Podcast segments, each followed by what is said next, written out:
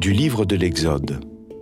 Le Seigneur dit à Moïse, J'ai vu, oui, j'ai vu la misère de mon peuple qui est en Égypte, et j'ai entendu ses cris sous les coups des surveillants. Oui, je connais ses souffrances.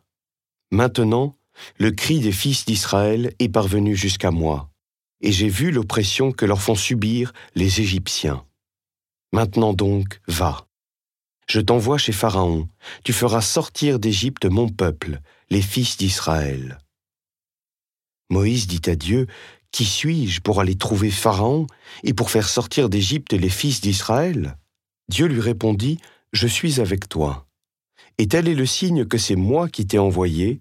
Quand tu auras fait sortir d'Égypte mon peuple, vous rendrez un culte à Dieu sur cette montagne.